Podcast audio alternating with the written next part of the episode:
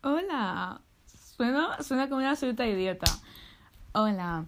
Hola. Em, bienvenidas, bienvenidas, bienvenidos a mi podcast. Estoy tan emocionada. Mi podcast que no tiene nombre aún porque no lo pensado, pero eso lo sabremos más tarde. Em, a mi podcast, qué emoción. Estoy muy emocionada y nerviosa. ¿Por qué? Porque siempre había querido hacer esto, ¿vale? Era un pequeño sueño, una pequeña ilusión que llevaba teniendo desde hace mucho tiempo. ¿Por qué? No porque escuche podcast, porque yo literalmente no escucho podcast. Estoy aquí un poco. Mmm, voy un poco ciega. Porque ni siquiera sé cómo la gente hace estas cosas en plan. Veo muchos vídeos de YouTube, en plan vídeo ese y esas cosas, ¿no? De gente hablando, que viene a ser un poco lo mismo que un podcast, me parece una cosa parecida. Pero no escucho podcast realmente. Entonces no sé la gente en plan cómo se introduce esas cosas, no sé, tampoco me importa. Tampoco me importa porque esto no es muy serio. En plan, no me voy a tomar muy en serio. Lo siento. Lo siento, pero soy demasiado vaga como para cometer a, esta tarea. Eh, bueno, bueno. Pero ¿qué pasa? Yo no escucho podcast, vale. Pero yo hablo mucho sola, constantemente. Es un poco preocupante, es un poco preocupante, pero bueno. Eso, eso es conversaciones para otros momentos. Eh, ¿Por qué? Porque yo pienso mucho. Yo pienso mucho, pienso más de lo que me gustaría. Y tengo muchas ideas. No todas buenas. Casi ninguna buena. Pero tengo muchas ideas y muchos pensamientos que compartir con el mundo. ¿Y qué pasa? Que yo cada vez que estoy sola en mi casa, o a veces no estoy sola, a veces me pienso que estoy sola y no lo estoy. En plan, está mi hermana, o. Eh, mi hermana está ahora mismo abajo. Y me da un poco de vergüenza esto, pero no pasa nada. Me pienso que estoy sola y no lo estoy, y yo hablo sola y mi madre y mi hermana me escucharán hablar sola y estaré un poco... Nunca me han dicho nada al respecto, pero a lo mejor están un poco preocupadas. A lo mejor se piensan que estoy hablando con alguien, pero no, no, no es el caso. Encima, madre mía, madre mía, nunca había pensado en esto mucho. Pero es que encima yo hablo mucho sola en inglés, para practicar mi British accent. Y puede que estén un poco preocupadas, pero bueno, no pasa nada, no pasa nada. Eh, conversaciones para otros momentos. ¿Qué iba a decir? ¿Qué iba a decir? Ya se me ha olvidado. Esto me pasa constantemente. Y me va a pasar constantemente. Y va a haber silencios incómodos que podría editar, pero no lo voy a hacer. Porque soy demasiado vaga como para editar esto. Pues eso que hablo mucho sola, ¿verdad? Y yo he pensado como de... Es un poco un desperdicio, ¿no? Porque soy demasiado vaga para escribir. Me gustaría escribir más, pero soy demasiado vaga para escribir. Y es un poco desperdicio, ¿no? De mi de mi gran intelecto y de mi propiedad intelectual que pues eso, la suelto a, a, las paredes de mi cuarto cuando estoy sola y nadie las documenta, nadie las recibe. Y hay ideas muy interesantes que yo mm, doy saber a, al vacío de mi habitación, pero no quedan registradas en ningún sitio y se pierden porque yo me olvido de todo. Pues aquí estoy pues eso, haciendo una labor al mundo, registrando mi, mi propiedad intelectual. Bien, bien, pues eso, eso pasa. esa, es mi, esa es mi motivación, ¿no? Mi motivación. Ahora vamos a los medios por los que estoy haciendo esto. ¿Qué pasa? Que yo quería hacer un podcast, bien, bien. Pero no sabía cómo, no sabía cómo. Eh, mucha gente le pasa, ¿no? Que quieren hacer un podcast pero no saben cómo. Pero entonces llegó una luz a mi vida que es que mi amiga Clarice, shout out to mi amiga Clarice, eh, que es una reina, es una queen, hizo un podcast, un podcast que se llama Lo tengo clarísimo. Y da escucharlo, pues es muy guay, es muy entretenido, porque es una tía muy maja y muy graciosa y como muy cercana y espontánea y todo eso. Y es muy divertido y habla de cosas y tiene razón siempre. Porque solo me llevo bien con gente que piensa como yo y por lo tanto tiene razón siempre. Bueno, que es una tía muy guay y que vais a escuchar su podcast que me ha inspirado. Bueno, no, me estoy copiando, me estoy copiando de ella. Entonces, una tía muy maja, claro. Le pregunté, oye, ¿cómo lo has hecho? Y me dijo esta aplicación que estoy usando ahora. Y aquí estoy, aquí estoy. Eh, y eso, estoy muy emocionada, estoy muy emocionada. Y lo que he dicho, también estoy un poco nerviosa, como me trabo, no sé hablar. Seguro que no estoy vocalizando nada. Encima hablo súper deprisa. Mis profesores siempre me han dicho que hablo muy deprisa, así que lo siento. Espero que se me entienda. Me voy a esforzar demasiado, pero espero que se entienda. Eh, ¿Qué iba a decir? estoy un poco nerviosa, ¿no? Y un poco como self-conscious. ¿Por qué? Porque yo no pienso que yo sea una persona mmm, extremadamente, particularmente graciosa o espontánea o interesante. Muy interesante, soy, estoy mintiendo, soy muy interesante. Pero, pero de una forma que es un poco preocupante, más que, más que guay. Bueno, que no me considero un, muy carismática ni nada de eso. Entonces estoy como un poco de, mm, a la gente le va a interesar lo que yo diga, probablemente no, probablemente no, pero esto, esta idea, esta inseguridad, me ha llegado a hacer una pregunta, que es, ¿hay alguien en este país, o en cualquier país realmente, ¿hay alguien en este país, hay alguien en el mundo que haga podcasts y sea realmente interesante o gracioso? La respuesta es no. La respuesta es no. Entonces he dicho, pues yo creo que también puedo, ¿no? Yo creo que también puedo. O sea, la gente... Hay personas que dan vergüenza, ¿verdad? Bueno, yo, doy un poco de vergüenza, pero hay personas que dan vergüenza de verdad. Y hacen podcasts y la gente los escucha. En plan, hay hombres que hacen podcasts, no sé, oh, Dios mío, podcasts, podcasts, bueno, da igual. Esta, que hacen esta mierda sobre hay hombres que hacen esta mierda dando tips y consejos sobre cómo ser un alfa male y esas cosas. Y la gente lo escucha. Millones de personas lo escuchan. Entonces, ¿por qué a ellos sí y a mí no? ¿Por qué a ellos sí y a mí no? Yo creo que tengo una oportunidad, ¿verdad? Creo que tengo el derecho a poner mi voz en esta plataforma. Si ellos pueden, yo también. Bien. Tampoco pretendo que lo escuche mucha gente porque qué vergüenza. Y estoy pensando, a lo mejor debería decir como en mis redes sociales o algo para que la gente me siga, pero es que no tengo ninguna intención porque qué vergüenza. Y tampoco creo que me esté escuchando nadie que no me siga en plan en Twitter y eso. Espero que no, espero que no porque qué vergüenza. Eh, bueno, a todo esto no he dicho de qué es el podcast ni nada. Pues eh, también es una buena pregunta porque no lo sé. En plan, no tengo... No me estoy tomando muy en serio y no tengo guion ni tengo nada. Estoy improvisando, estoy raudo en esta mierda. Bueno, ya está, es la introducción, ¿no? Sí, es que no tengo nada más que decir. Soy Ángela, by the way, no lo he dicho. Pero es que no creo que me esté escuchando nadie que no conozca, así que ya lo sabéis. Vale, bien. Bien. Eh, pues lo que estaba diciendo, que no me lo voy a tomar muy en serio y eso no tiene ningún tema en concreto, ¿verdad? Simplemente cuando me apetezca hablar de mierda, voy a coger esta, aplicación, me voy a grabar y lo subiré cuando me apetezca.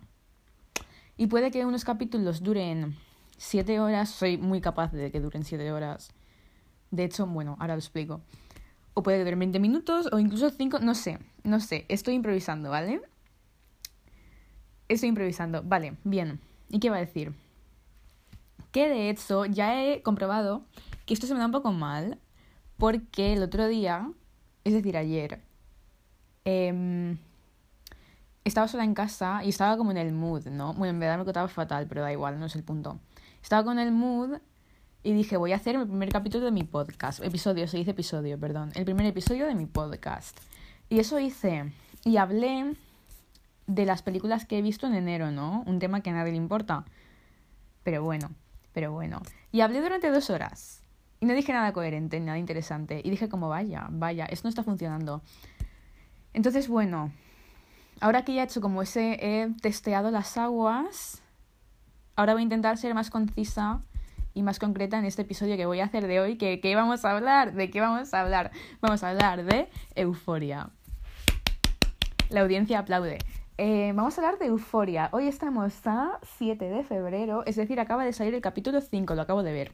Lo acabo de ver. Estoy muy emocionada, muy, muy emocionada. Bien. Y pues eso, literalmente es que tampoco Tampoco soy muy interesante, en plan, más allá de la media que consumo. Es decir, es que es todo lo que hago. Mi vida no es muy emocionante, pero no sé, me gusta mucho consumir, consumir mierda. Y pues creo que de esto va a ir mi podcast, ¿no? De los libros, series, películas que vaya leyendo y viendo, bla, bla, bla. Y de cosas que me apetezca hablar, ¿no? Pues en el día de hoy vamos a hablar de euforia. Vamos a hablar de euforia. Y no tengo de hecho, he pensado, estaba viendo el capítulo y digo, voy a hacer notas y así no me sale tan mierda como el episodio que grabé ayer, que no tenía ningún sentido. Voy a hacerme un pequeño guion. No lo he hecho. No lo he hecho. Pero no pasa nada, no pasa nada, no pasa nada, estoy improvisando. Bien. Pero tengo una pequeña estructura en mente, en verdad. Euforia, euforia. Voy a hablar de... A ver, for context. Yo me vi la primera temporada cuando salió, yo estaba allí, tú tenías que estar. Es que la gente que no estaba allí no lo comprende, pero eso fue una experiencia. Eso fue una experiencia, fue como histeria colectiva, fue muy fuerte. En 2000, es que, Dios mío, 2019. ¿Cuánto tiempo en verdad? Estamos en 2022. Buah, bueno, da igual. En 2019 salió Euforia, yo estaba allí en verano, semana tras semana, sentándome para ver el capítulo y sufriendo y llorando. Y luego salieron los capítulos especiales, bla, bla, bla. Y era la temporada nueva. Me he vuelto a ver la primera temporada recientemente porque no me acordaba de una mierda para ponerme en contexto para la segunda y ahora estoy viendo la segunda. Bien, y vamos por el capítulo 5, que lo acabo de ver. Entonces, mi pequeña estructura que me he pensado es, voy a hablar del capítulo 5 que acaba de salir y así me quito los pensamientos de encima y luego a lo mejor comen... Bueno, no, no, no, no, no. Y luego voy a hablar de personaje por personaje. En vez de como capítulo por capítulo o algo así. Porque me, creo que me voy a explicar mejor. Me voy a centrar mejor. Encima es que si lo cogiese como por la trama. ¿Cómo, en plan, ¿cómo lo haría? Literalmente porque no hay por dónde cogerla. La trama de esta temporada no hay por dónde cogerla. Pero este episodio ha sido un poco redención. a el completo desastre que han sido los episodios anteriores. Y ahora hablemos de ello. Let's get into it. Debería poner una musiquita aquí o algo. No sé si se puede con esta obligación, espero que sí. Pero a lo mejor no lo hago. Da un poco de cringe, en verdad, porque bueno, toda esta experiencia da un poco de cringe. Bueno, no pasa nada. Let's get into it. Euforia. El capítulo 5, que lo acabo de ver. Estoy muy contenta. Estoy muy contenta porque mis predicciones se han cumplido. Esto es la redención de Sam Levinson. ¿Por qué? ¿Por qué? Esta última semana ha sido dura para la gente que ve Euforia. Ha sido dura. Ha sido un poco euforia en su flopera. Porque el capítulo de la semana pasada fue un desastre. Fue un desastre, vale, fue un desastre, todos lo sabemos, ¿verdad? Pero fue emocionante. En plan, a mí me hizo sentir cosas. Fue un desastre, en plan... Lo fue, simplemente lo fue a nivel drama, etcétera, etcétera. Pero fue emocionante. En plan, yo estaba delante de mi ordenador gritando y haciendo sonidos de emoción cuando pasaban cosas, porque estaba... Estaba emocionada, bien. Y pues eso, pero que fue un desastre y la gente, la gente lo notó, se notó el impacto. La gente estaba eh, rindiéndose en euforia, la gente no veía futuro ni esperanza. Encima, de hecho, se acaba de anunciar que la han renovado para la tercera temporada y nadie quiere eso. Yo sí, porque yo soy diferente, pero ahora hablaremos de ello. Pero la gente, la gente no está contenta, o no estaba, por lo menos hasta, hasta hoy. La gente no estaba contenta. ¿Por qué? Pues porque la serie está siendo un poco desastre. En plan, por lo menos si lo comparas con la, la primera temporada pues no, es que no hay comparación, no hay por dónde cogerlo, no hay por dónde cogerlo, luego hablaremos más de esto. Pero ¿qué pasa? Que yo soy muy poco crítica. Soy muy poco crítica. A ver, no. Porque en el fondo me encanta criticar cosas, pero... Pero quiero decir que a mí cualquier cosa que me emocione y que me haga sentir cosas, me gusta. Aunque sea una completa mierda, me gusta. Entonces, como los capítulos de Euforia a mí me hacen sentir cosas y emocionarme, me gustan, me gustan, yo lo disfruto. Aunque sea una puta mierda, es como, no sé, como es, no es hate watching. Y la gente ahora está haciendo hate watching, la gente ya no le gusta esto, a mí sí. A mí me encanta, porque a mí me, me da, me da, me da lo que me tiene que dar. A ver, no me da lo que me tiene que dar. La primera temporada me daba lo que me tenía que dar. Esta pues no llega, no llega al estándar. Pero bueno, que yo la defenderé. Yo la defenderé. Y defenderé a todos los personajes porque no odio a nadie excepto a tres. La gente está, la gente está tirándose los pelos, en plan en Twitter y eso, defendiendo a X personaje, metiéndose con X personaje, bla, bla, bla, bla, bla. Cuando creo que todos deberíamos centrarnos en el enemigo común. El enemigo común del que hablaremos más tarde cuando me meta en los personajes. Los enemigos comunes, porque son dos. Dos, tres. Los tres que odio. Bien. Las chicas de Euforia son perfectas. No lo son, en plan, son personas horribles. Todas, en verdad, menos Lexi. Bueno, y Kat tampoco es mala. Bueno, a ver. No son perfectas, ¿vale? No son perfectas, pero yo las defenderé con... Las defenderé con todo lo que tengo. Y lucharé por ellas en las trincheras. Porque yo las amo a todas, ninguna me cae mal. Soy bastante pacífica en ese sentido.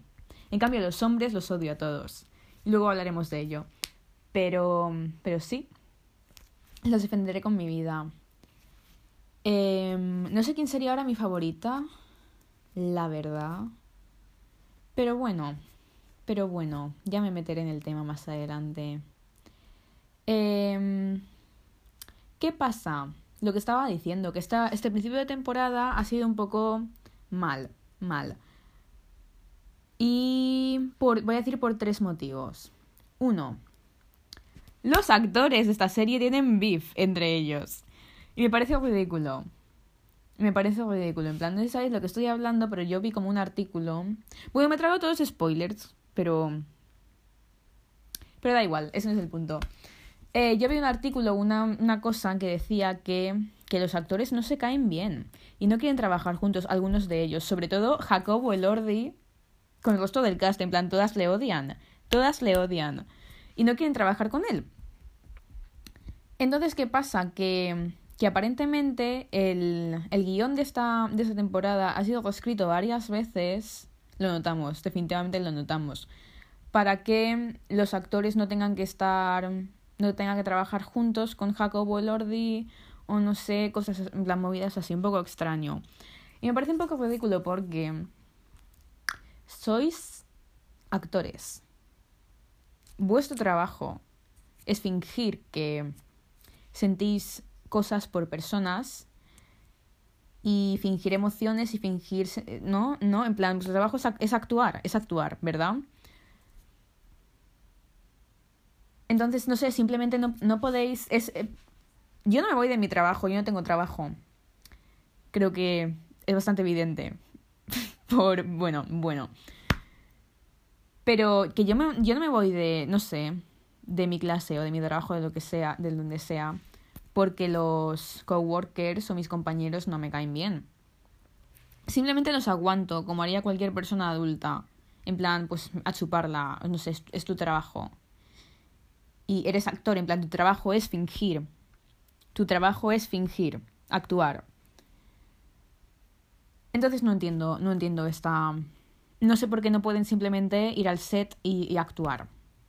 Pero bueno, pero bueno. Tampoco, yo tampoco querría estar cerca de, de Jacob Elordi. En plan, hay algo, hay algo sobre él que no se siente bien conmigo.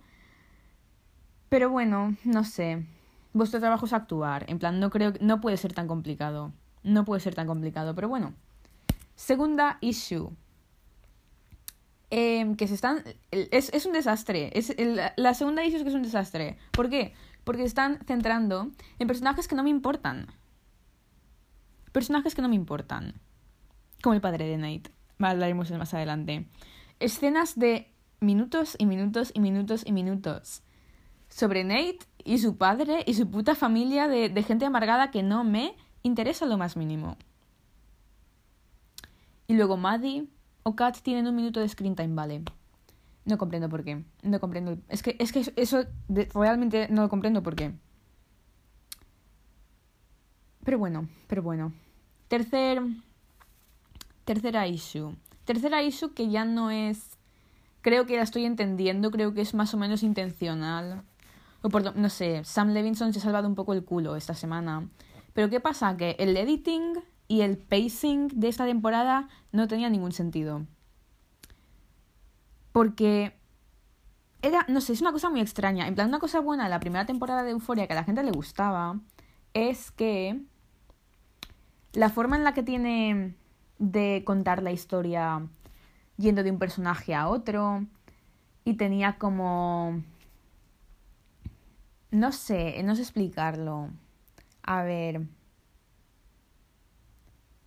Intentando acordarme de alguna escena así de la primera temporada de Euforia. Pero bueno, la movida de que cada vez se, cada vez se centraba en un personaje, en plan en cada capítulo, y tenían ahí su, su secuencia, las secuencias artísticas. Y. No sé, la forma en la que la, la historia saltaba de un personaje a otro y cómo las issues de un personaje afectaban a los otros, bla, bla, bla, bla, bla, esas cosas. Era muy compelling, era entretenido y satisfactorio de ver. Estaba muy bien. ¿Qué pasa? Que en esta temporada parece como que lo están abusando muchísimo. Y ah, por lo menos hasta este, hasta este episodio. Hablemos de ello. parecía que lo estaban abusando muchísimo. Había un montón de montajes. Montajes ahí. Que eran como muy artísticos, pero solo por el sake de ser artísticos eran muy bonitos. No me voy a quejar de la cinematografía y todo eso porque es preciosa. Pero es como que los cinematógrafos, o como se digan, solo estaban haciendo mierda mierda bonita, pero haciendo mierda, porque, porque nadie entendía lo que estaba pasando, en plan, nadie entendía el significado de estas cosas. El, el montaje de casi embarazada y Nate y todo eso. ¿Por qué? Yo, yo, yo no quería ver eso, pero bueno. El montaje de. del. del. coño. El padre de Nate. Muy. Bueno, muy bonito no. Muy bonita una escena, además fue un poco traumático. Pero yo tampoco quería ver eso. Y no sé, por ejemplo, en un capítulo, eh, creo que la, semana pasada, no la anterior, me acuerdo que estaban todos, todos los personajes en el hall, en los pasillos del instituto, y la cámara saltaba de uno a otro, y luego a otro, y luego te hablaban de uno y luego de otro, y luego volvían al que estaba dando del principio, y era muy confuso, no sé si sabéis lo que estoy diciendo, pero era, era un, el editing, el editing y el pacing de la, de la serie era confuso. Caótico, if you will. Eh, y difícil de seguir y no era tan entre en plan y la historia no era tan entretenida como para que valiese la pena intentar seguir a estos personajes porque porque llega un punto que todos te están enfadando y ya no te importa lo que hagan. ¿Verdad? Vale, bien. Y la gente se quejaba de ello porque era un desastre, era claramente un desastre. Pero en este capítulo, la redención de Sam Levinson.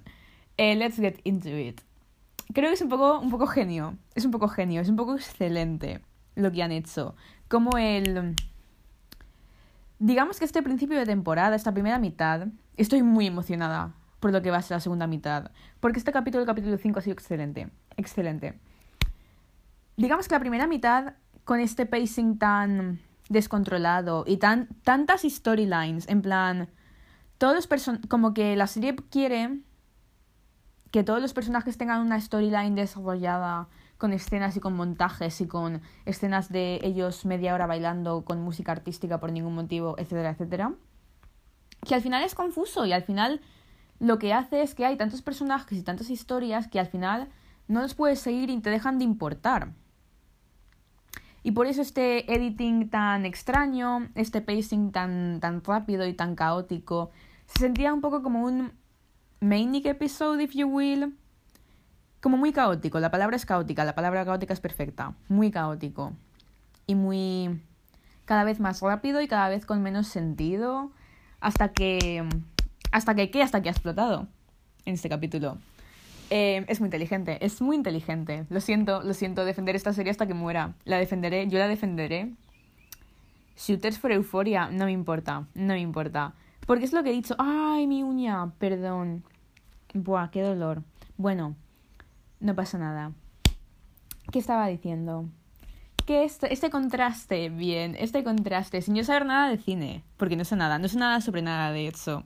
Igual podría llamar el, el podcast así, ¿no? No sé nada sobre nada porque realmente no lo sé. Entonces, yo no tengo ninguna. Mi opinión es de persona. Persona sin trabajo que le gusta mucho dar su opinión sobre cosas que no entiende. Entonces no lo toméis en serio, por favor, pero mi opinión es que el contraste, bien, el contraste de entre lo que he dicho 50 veces ya, porque soy súper poco concisa, ¿eh? Madre mía, soy un desastre. Esto es bueno, da igual, da igual. El, el pacing, el pacing súper rápido y súper caótico y el editing raro. Y todo esto como tan dramático y tan manic, como maníaco, eso no es un adjetivo que se puede aplicar bien en español, pero bueno, como tan manic y de pronto este capítulo, este capítulo que es básicamente como un one take. ¿Cómo se dice cuando una cosa está grabada como en one take? Pero bueno, eso es como... Este capítulo literalmente sigue a... a Azul, ¿verdad? Sin ningún como salto temporal ni nada. Estamos siguiendo como a tiempo real mientras esta chica hace un sprint por toda la ciudad. Madre mía, madre mía. Ha sido muy emocionante. Entonces se siente bien, se siente bien sé lo que veo lo que pretendían hacer ahí, veo, veo la intención y les ha salido bien. Les ha salido bien. Y punto. Y punto. Es, es excelente y me da igual. Entonces estoy muy emocionada por saber lo que van a hacer próximamente y eso. Pero bueno, el capítulo de hoy. ¿Qué pienso del capítulo de hoy? Que es excelente, ya lo he dicho. Y es que es que es cierto. O sea, de perdón, perdón, de todo lo caóticos que han sido los capítulos anteriores, con todos esos montajes y todas esas movidas, imaginaciones y mierdas, hasta el montaje final de de Azul con su padre en la iglesia, con la canción del Labyrinth. Gracias por traer de vuelta las canciones del Labyrinth, porque gracias.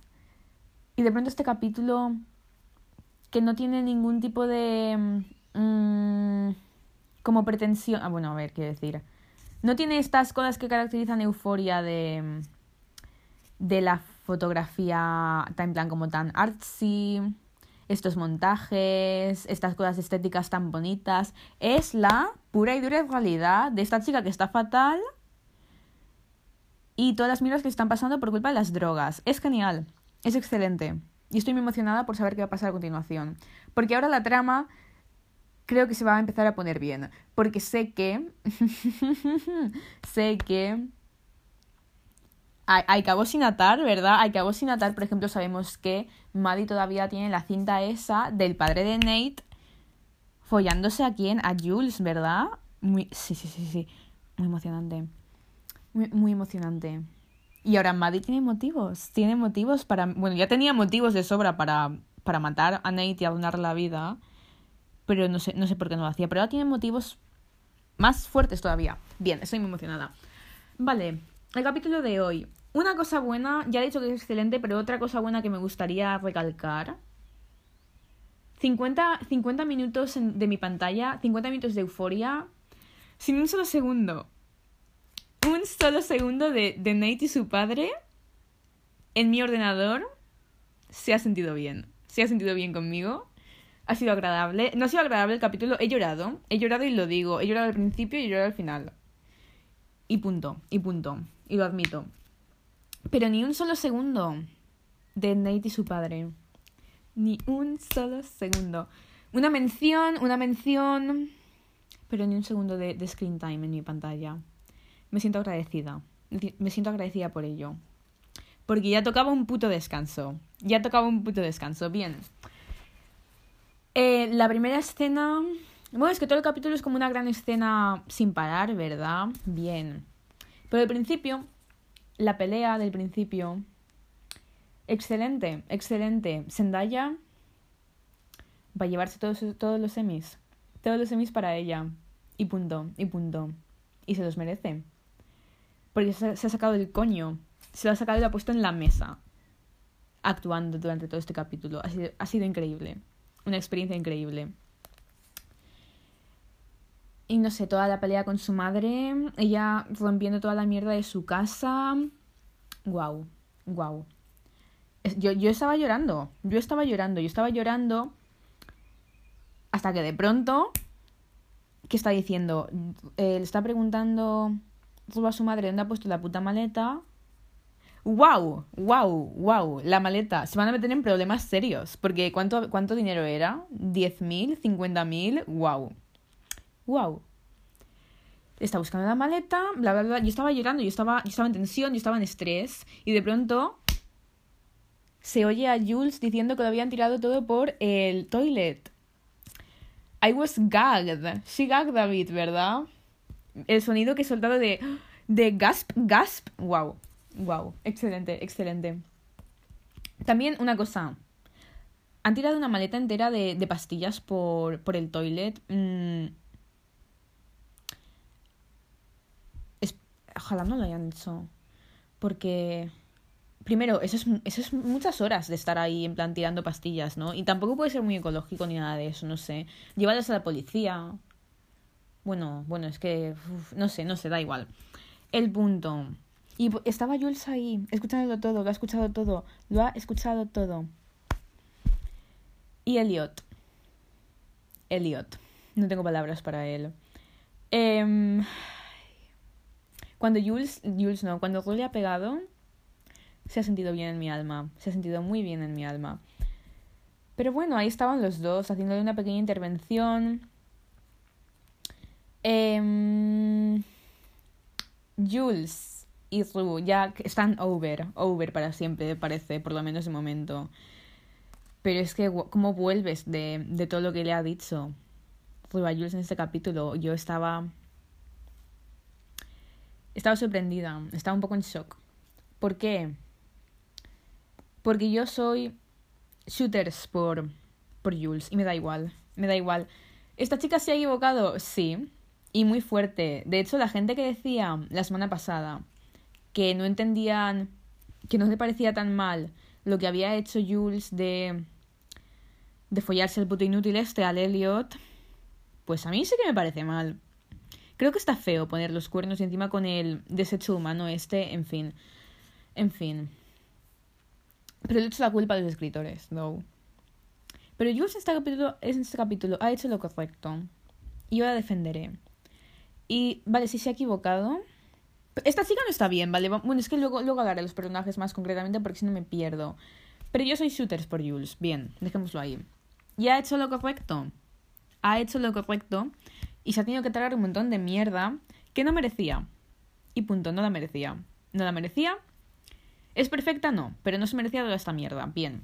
Tampoco quiero culpar mucho a Ruth, ¿verdad? Porque, porque esta chica está enferma.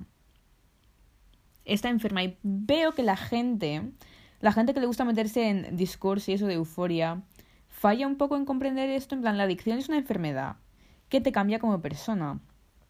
Entonces, cuando estás con el mono y todo eso, no eres. No estás actuando racionalmente, en plan es tu, tu enfermedad que está actuando por ti. Bien, además que esta chica es bipolar. ¿Y qué más tiene? Tiene TOC y un montón y más cosas, ¿verdad? No me acuerdo de cuántas, pero que no está bien, ¿eh? Y esta chica no nadie está bien en esta serie, nadie está bien, pero que que sí que son criticables, son muy criticables todos los personajes, pero también creo que tenemos que comprender que mentalmente no están bien y que algunas partes de su conducta literalmente escapan de su propio control. Bien, dicho esto. Y es que no sé lo, mal que está. Creo que también esto es un poco zasca, if you will, en la boca de la gente que durante esta última semana. Esta última semana ha sido un infierno en, en Euforia Twitter, ¿verdad? Ha sido, sido muy desagradable. Una experiencia que no repetiría. Pero mucha gente, mucha gente diciendo en mi TL que, que Euforia romantiza las drogas, bla, bla, bla, bla, bla, bla, bla, bla, bla, solo porque pues utiliza como recursos estéticos bonitos en algunas escenas que hay drogas presentes, vale. Es un take estúpido ya de por sí. Es un take estúpido solo con la primera temporada, yo pienso, y lo que llamamos, es un take estúpido, es un take estúpido. Pero creo que con este capítulo creo que esto lo podrían poner en un, en un, en un seminario antidrogas. Cuando va una señora a tu clase a decirte que no te drogues. Creo que podrían poner este vídeo y sería efectivo. Sería efectivo. Eh, creo que nadie está viendo esta serie. Creo que nadie está viendo esta serie diciendo. Wow, me quiero drogar. Eh, no, yo creo que te quita un poco las ganas en todo caso. Yo creo que te quita un poco las ganas. Pero bueno, no sé, cada persona tiene su opinión. Algunas personas son más tontas que otras, ¿qué se le va a hacer? Bien. ¿Qué pasa a continuación? Pues eso, la intervención termina, se piran en coche, la puta hermana no le pagan para disgustos, a la madre tampoco. La madre tampoco, la madre tampoco es una persona muy perceptiva. O es completamente delusional, porque no sé, yo ya del momento que que mi, mi hija adicta a las drogas entra a mi casa con una maleta misteriosa, pues yo diría como de, uff. Claro, la entiendo, entiendo que quiera confiar en su hija y todo eso, pero, pero a ver, no sé, seamos honestos con nosotros mismos. Y creo que necesitaría que su novia venga a decirme, oye, en, este maletín hay, hay pastillas, hay pastillas. Pero bueno, ¿qué se le va a hacer? La mujer hace lo que puede, está en una situación que no es fácil. Y la, la hermana, la hermana, la hermana no le pagan para disgustos. No ha tenido una sola escena feliz en toda la serie y lo siento por ella. Espero que le vaya mejor en el futuro. Y no sé, que Dios la bendiga, porque... Pues eso, suben al coche, ¿verdad? Suben al coche, se van para el hospital. El momento en el que fue baja de. baja del coche, se echa. Dios mío, Dios mío. Go Forrest Gump. Es, es, es wow, wow, wow. Ella es más fuerte que yo. Yo, no, yo me habría caído a los dos minutos y habría, habría muerto en el suelo. Pero wow. Y la pobre hermana gritando en el coche. Es que fue malísimo para, para ellas, ¿verdad? Para todos nosotros. ¿Qué pasa a continuación? Que se va a casa de Lexi. I was gagged. Porque a robarles mierda. Es que esta chica no está bien, ¿eh? A robarles mierda. Uf. ¿Y qué pasa? Tiene intervención número 2 y aparecen todas las chicas. Amo las escenas en las que salen todas las chicas. Son tan enjoyable, en plan se sienten tan bien. Bueno, esta ha sido, ha sido violenta. Pues se siente bien verlas todas juntas, es bonito y me gustaría que pasase más. Porque son un grupo de amigas, pero no pasan tiempo juntas en ningún momento. Siempre están con, con el puto Nate o haciendo con el puto Elliot o haciendo otras cosas, no sé. No entiendo el por qué. Pero bueno, cada vez que están todas juntas, sabes que una escena buena está llegando.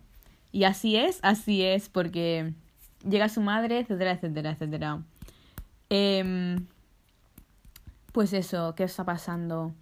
Que Ru habla de lo duro que es estar sobria y todo eso, que siente que no lo puede hacer.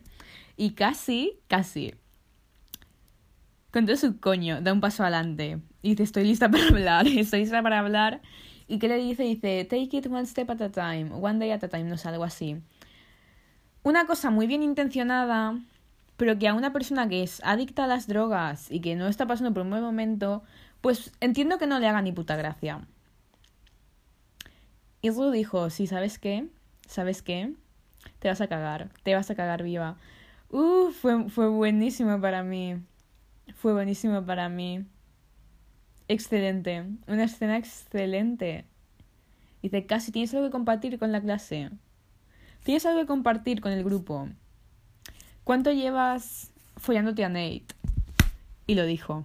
Y lo dijo. Es que en el momento que casi. Es que, por favor, una, una escena excelente. da un paso. Es que la chica da un paso adelante. Y pone su sonrisa en su cara. Le dice, take it one day at a time. No sé qué. Y luego dice, sí, mis huevos. Te vas a cagar. Y yo, yo sabía que estaba llegando. Dice, boom, how long have you been fucking Nate Jacobs? Bestie. How long have you been fucking Nate Jacobs? Y casi se, se, le caía a los pies.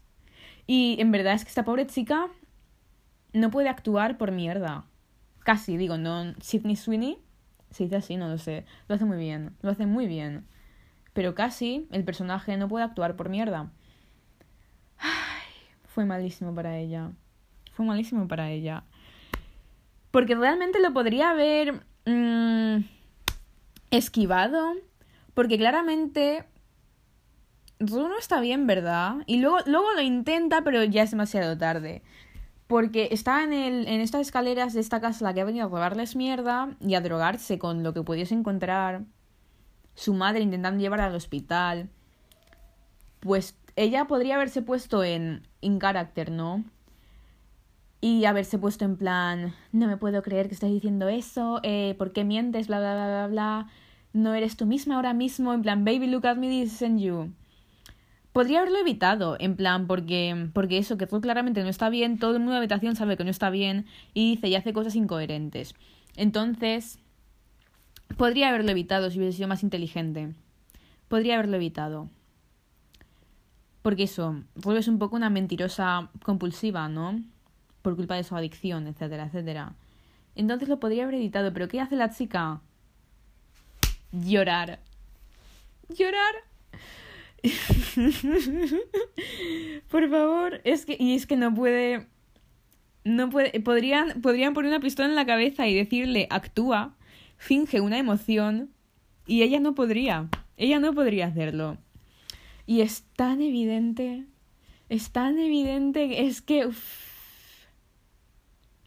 y Maddie pones a chillarle, a decirle, you stupid fucking bitch, es Dios mío. Excelente. El próximo capítulo, cuando le pegue. Wow, estoy muy emocionada. Estoy muy emocionada. Y pues eso, una escena sublime. Y Lexi. Lexi estaba allí.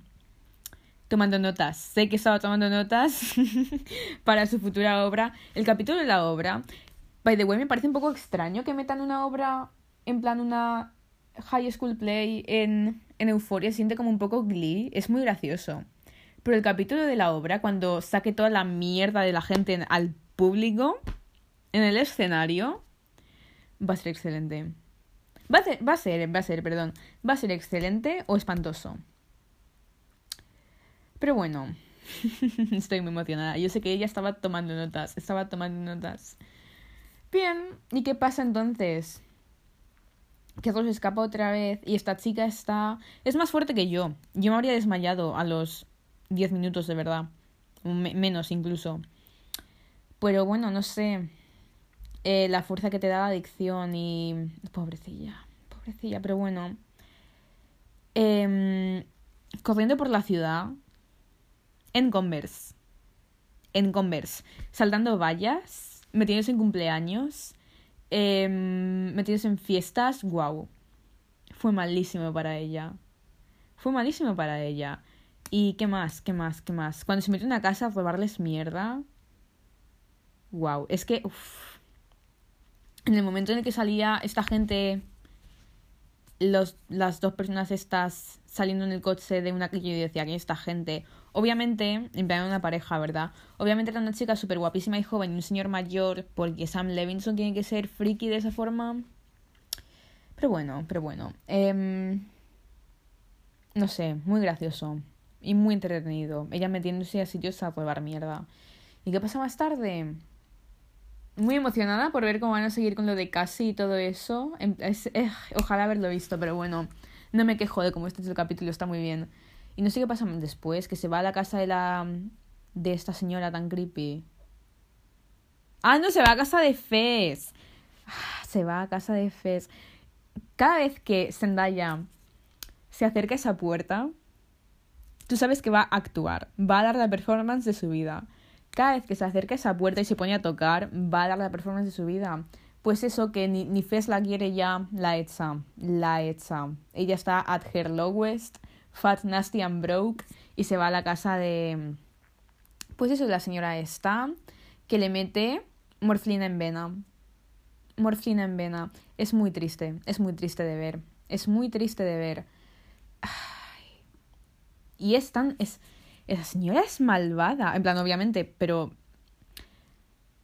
La forma que tenía ya era... No sé, la forma en que saca la morfina. Era morfina, ¿verdad? Sí. La tiene preparada ahí y la mete a fuego en el baño, no sé qué, y se pone a contarle mierda. Y luego la, tenía ya preparada antes de convencerla para que se drogase. En plan, ella ya lo sabía que, que, lo, que iba que lo iba a permitir, ¿verdad?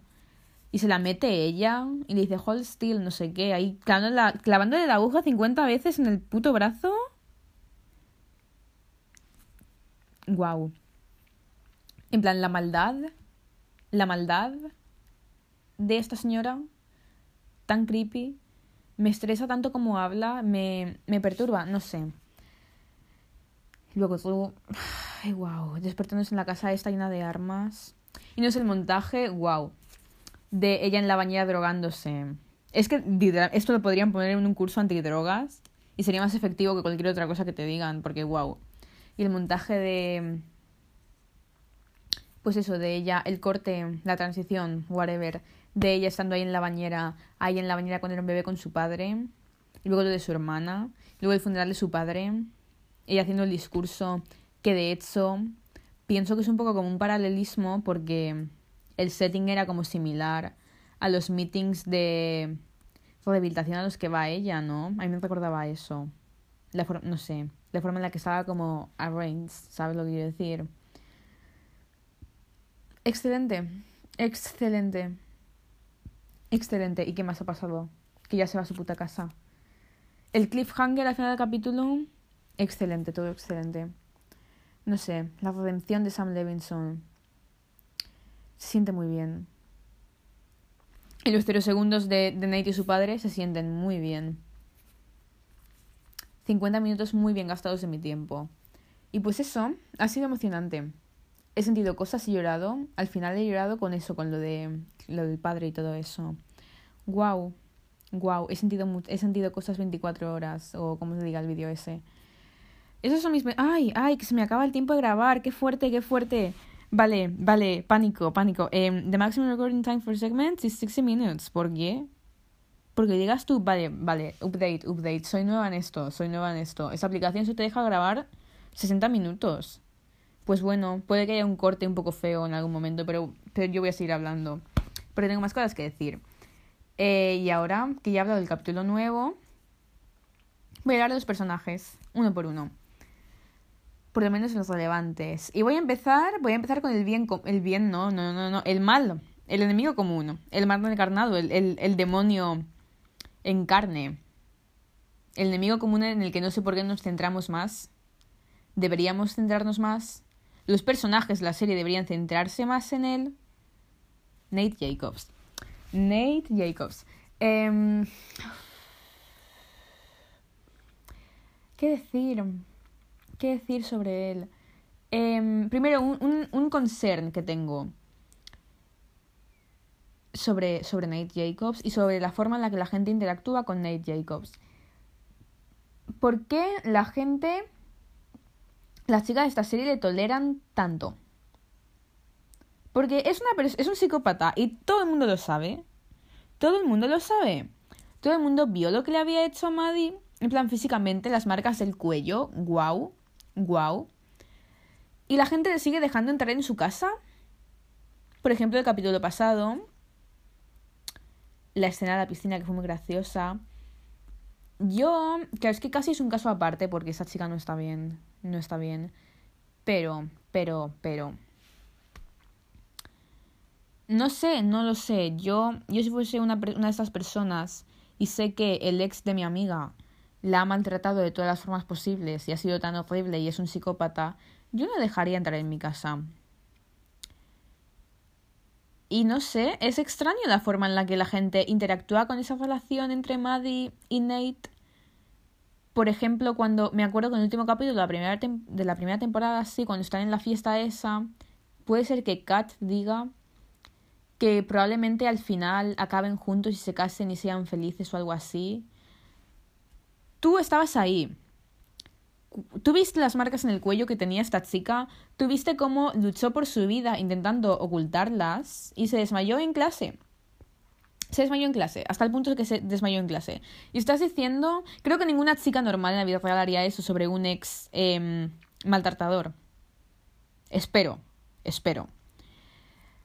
Es, es behavior extraña, es extraño, es extraño y me pone muy incómoda. Como la gente interactúa con Nate y con su relación con Maddie. Por ejemplo, en otro capítulo, en un capítulo de otro día, Maddie dice que a lo mejor va a volver con Nate. Se dice a Jules, de hecho, que Jules ha experienciado, esa palabra no existe, experimentado, no sé, el, la, el auténtico, la auténtica psicopatía al máximo potencial de Nate Jacobs y su, su poder de manipulación y su auténtica maldad.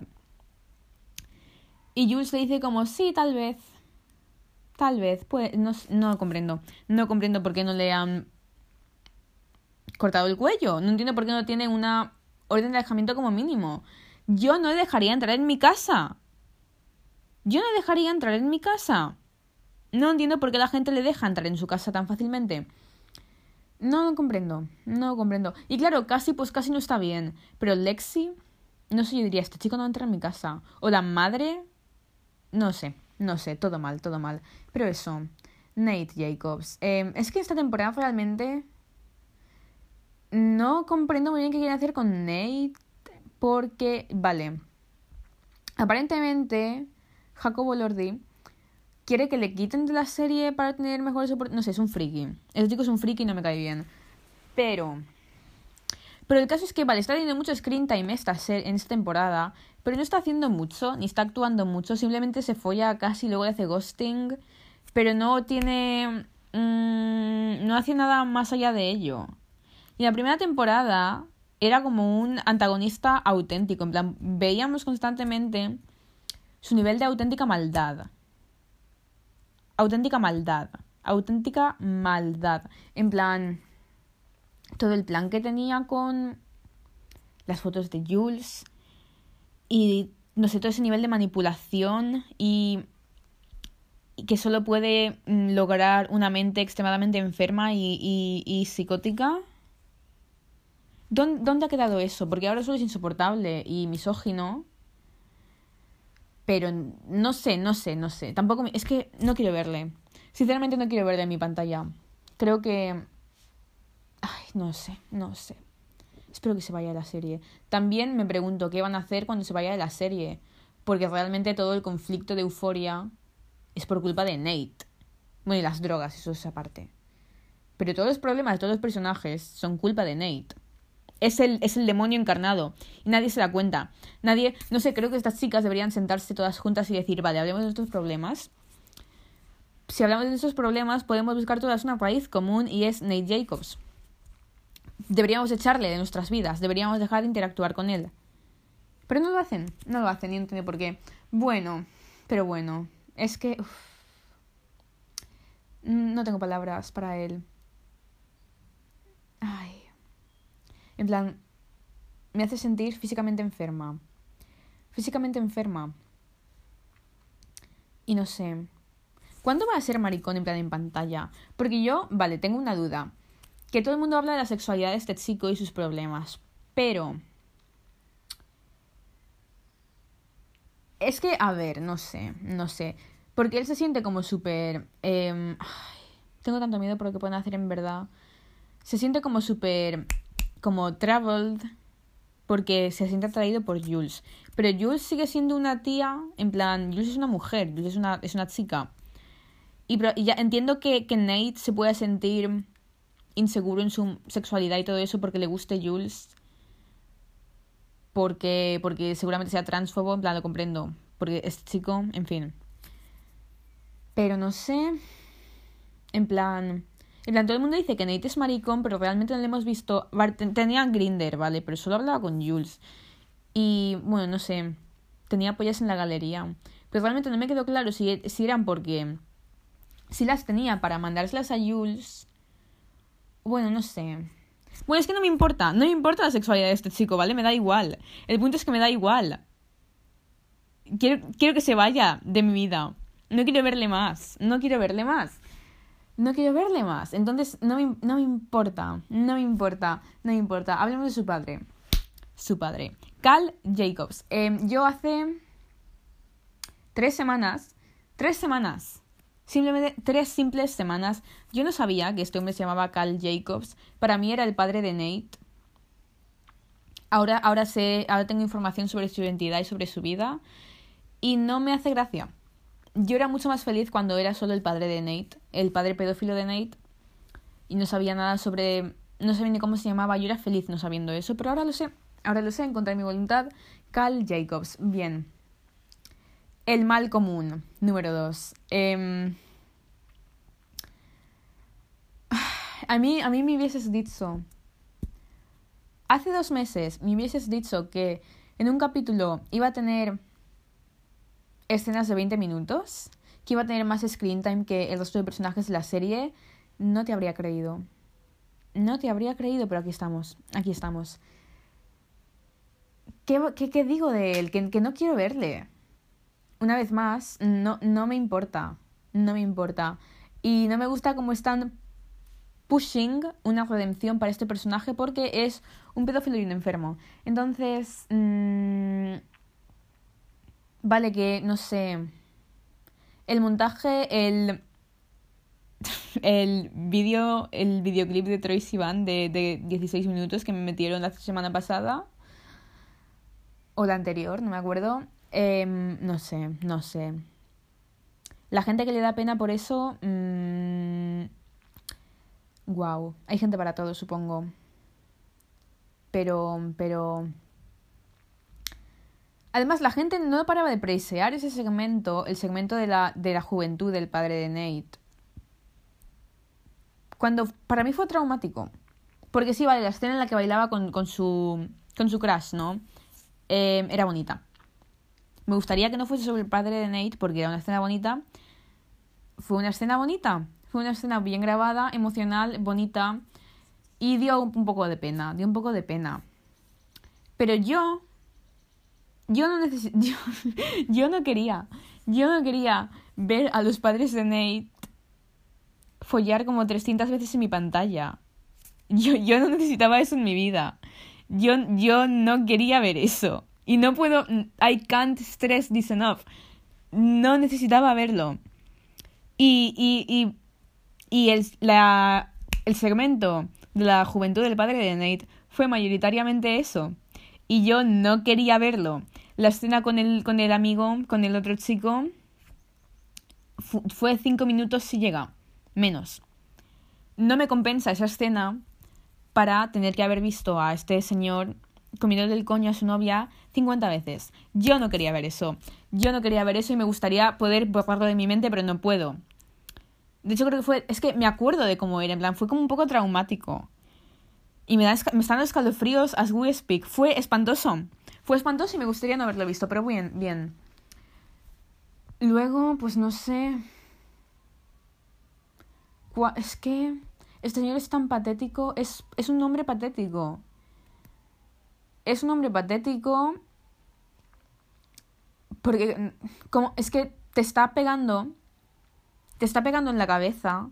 Te está dando una paliza un niño de 12 años. Grown as men. Grown as. Tú estás suplicando que te dé la puta cinta que ni siquiera, ni siquiera la tiene él.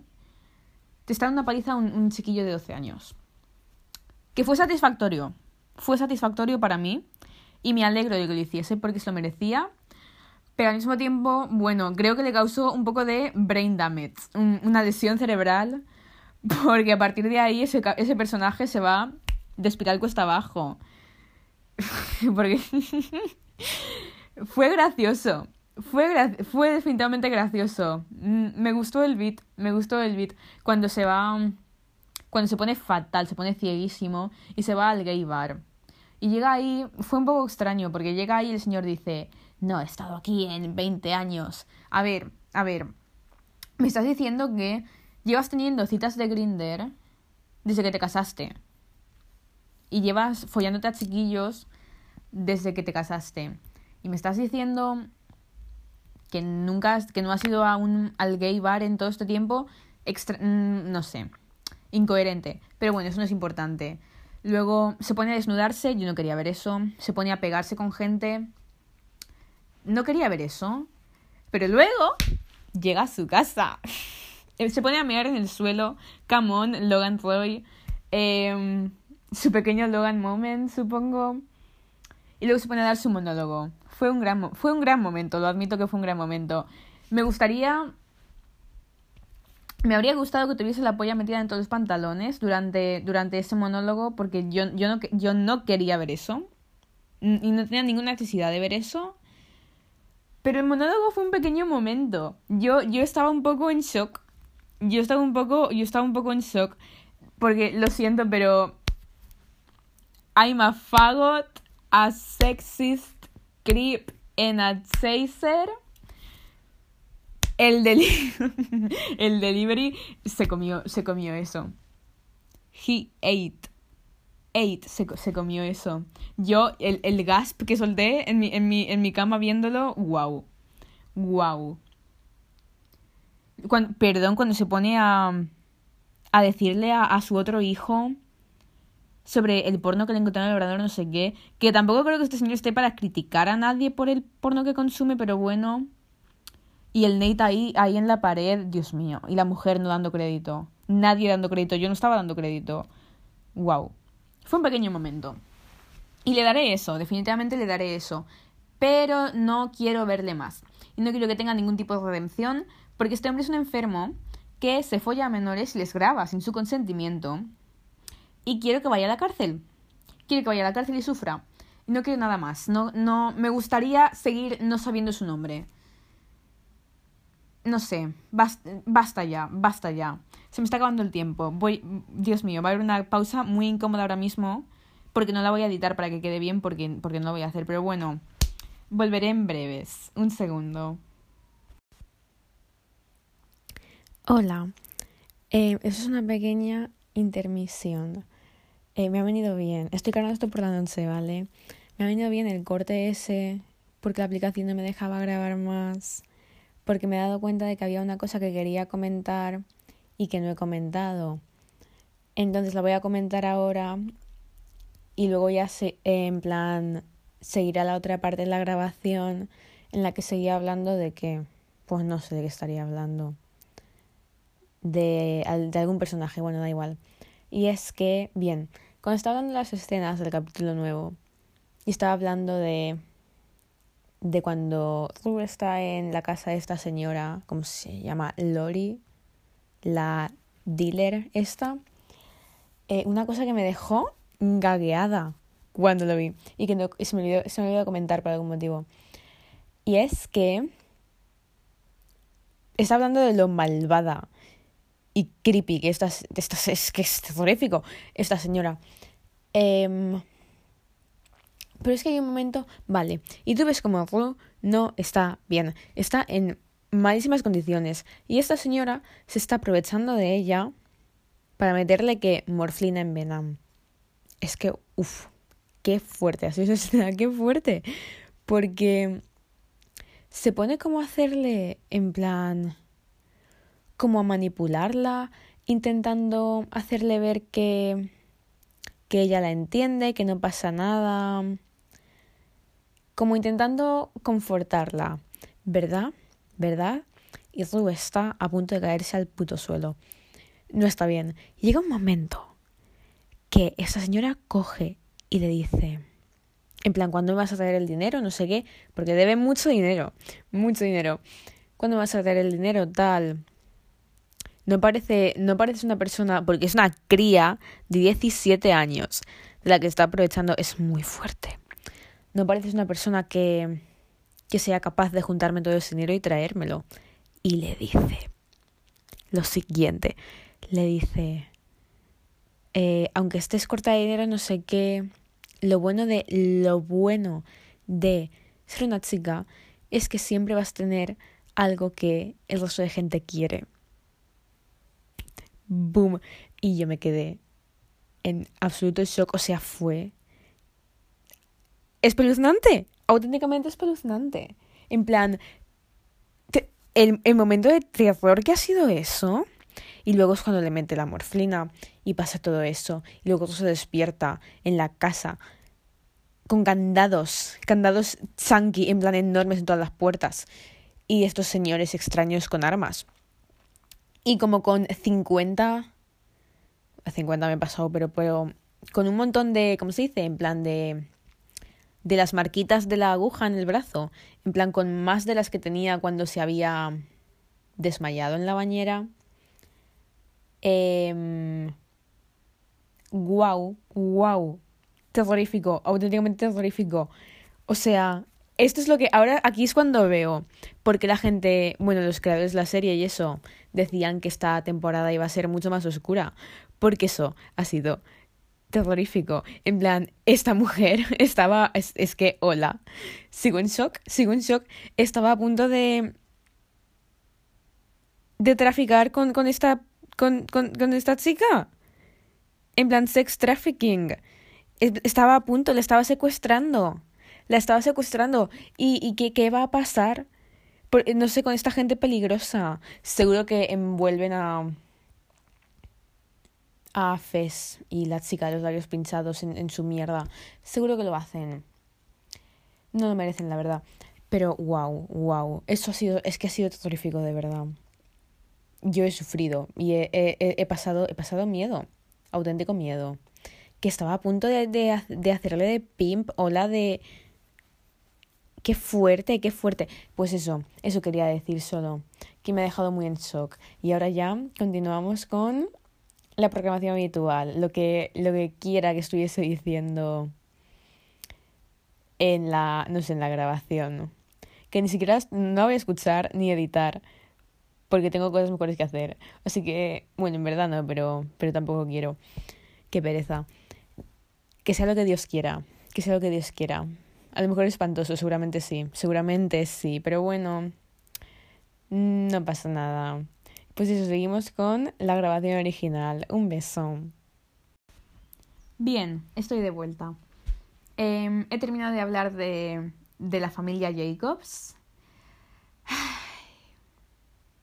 By the way, todo el mundo habla de de que la familia Jacobs en cuestión tiene una, una foto de familia en la que salen los dos padres, eh, Nate y su hermano, y un, y un chiquito pequeño, que supongo que es otro hermano que no está, nowhere to be found.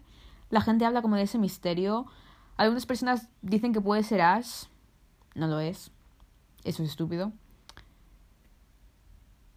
Y puede ser que la gente que ha hecho la serie es estúpida y hay... Bueno, no, no creo que sean tan estúpidos. Yo creo, mi teoría personal, que Nate se cargó a ese niño. Tuvo un, un pequeño rey emérito moment y se cargó a ese niño. Eh, sí, por eso, por eso su padre le odia tanto. Porque, porque... ¿Has visto ese TikTok de una pava que dice... Cuando era pequeña maté a mi hermana sin querer en un accidente y no hablamos de ello? Pues creo que eso es Nate Jacobs. Creo que eso es lo que pasó, pero bueno. Guau, guau, bueno. Sigamos. Voy a terminar con los hombres. Porque los odio a todos y sí me saco como todo el odio de dentro. Menos a, menos a uno. Pero bueno, sigamos. Elliot. No me gusta. No me gusta este chico. Eh, es un friki. Claramente. Eh, cuando salió al principio no me causaba ningún sentimiento negativo. Porque el chico simplemente estaba ahí. Y pues no sé, se drogaba. Y hacía su mierda, pero no se metía en la business de los demás ni hacía nada. Ahora, creo que todo, toda la plotline de Elliot, Rue y Jules es un desastre. Realmente el único propósito en un principio de Elliot es que, que Rue tenga una persona que le pueda dar drogas porque Fez ya no se las da. Un aplauso a él, by the way, pero Fez ya no se las da. Pues mete a ese personaje que, que, le que se drogue con ella. Y hacen un triángulo extraño.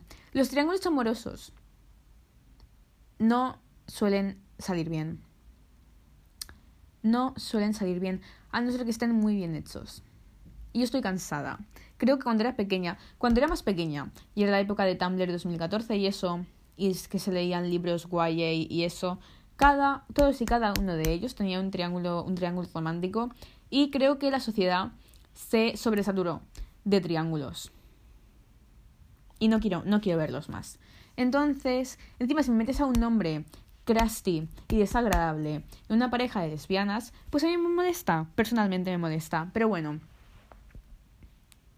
Además, me parece poco realista, porque ¿qué clase de pareja, sean lesbianas o no, bien, qué clase de pareja se pasaría todo el tiempo con esta otra persona que les hace de sujetavelas? Y, no lo comprendo. No comprendo el apil de la situación. Bien, Elliot. Es, es un friki. Y es un perdedor. Es un friki y un perdedor. Porque... Tengo una teoría. Tengo una teoría sobre él, by the way. Creo que se va a morir. Creo que se va a morir porque creo que la serie es, es momento de que maten a alguien, ¿no? Que esto es muy dramático, pero aquí no se muere nadie. Creo que va a ser él. Y no sé si a lo mejor se suicida, es posible.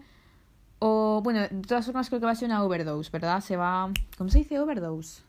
Sobredosis. Una sobredosis. Por, para así que nos... Que nos muestren... A ver, yo cada capítulo de esta serie te muestra los efectos terribles que tienen las drogas en tu vida. Pero esto ya sería como un blow, pues muy grande. Y creo que además podría ser el... Como el ¿cómo se dice? En plan, el click que por fin haga a Rue intentar tomar, intentar estar sobria o no, no sé, no sé, creo que podría ser útil, bueno, podría ser útil que se muera este pobre chiquillo, bueno, pobre no, es que no me importa que se muera, pero bueno, creo que se entiende lo que quiero decir, vale, bien. Este chico, no entiendo, me molesta mucho porque no entiendo qué pretende. O sea, desde el principio quería, quería follarse a Jules. Pero, ¿por qué tiene métodos tan extraños? No sé, es un friki. Es un friki y es desagradable. Y, y por eso cuando Will le ha pegado yo, yo he aplaudido. Me he emocionado brevemente. porque es que es extraño y sospechoso y no se siente bien conmigo las cosas que hace. En plan, ¿por qué en el último capítulo fingió fingió drogarse? En plan, dejó que, que se, hiciese, una raya en el baño, pero él no la hizo. Luego se van a robar alcohol. Luego se enfadan cuando Rue, que es una adicta, bebe alcohol. Se enfadan cuando una adicta se comporta como una adicta. Con alcohol que, que han mm, provided ellos mismos. No lo comprendo. Es comportamiento estúpido, pero bueno. Y luego se fue a su novia. Guau. Guau. Guau. Nos meteremos en ello más adelante. Pero no sé. en mi opinión sobre Elliot es que creo que va a morir. Realmente pienso que va a morir. Y yo aplaudiré cuando pase eso aplaudiré y animaré a, mi pantalla cuando pase eso. Y no tengo mucho más que decir porque simplemente me pone, me estresa, me estresa y no quiero hablar sobre él demasiado. Siguiente hombre que ya no está presente. McKay. ¿Qué, ¿Qué fue de él? ¿Qué fue de él? Porque ha desaparecido.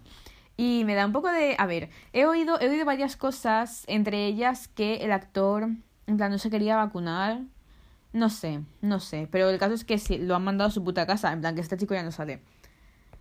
Em, en parte me alegro y en parte no. ¿Por qué? Porque es un friki y un loser, como todos los hombres de esta serie. Esto me encanta, by the way. Me encanta que Euforia sea una serie centrada en, en chicas y en sus problemas. ¿Vale? En plan, todos los personajes principales son chicas. Y te encariñas con ellas.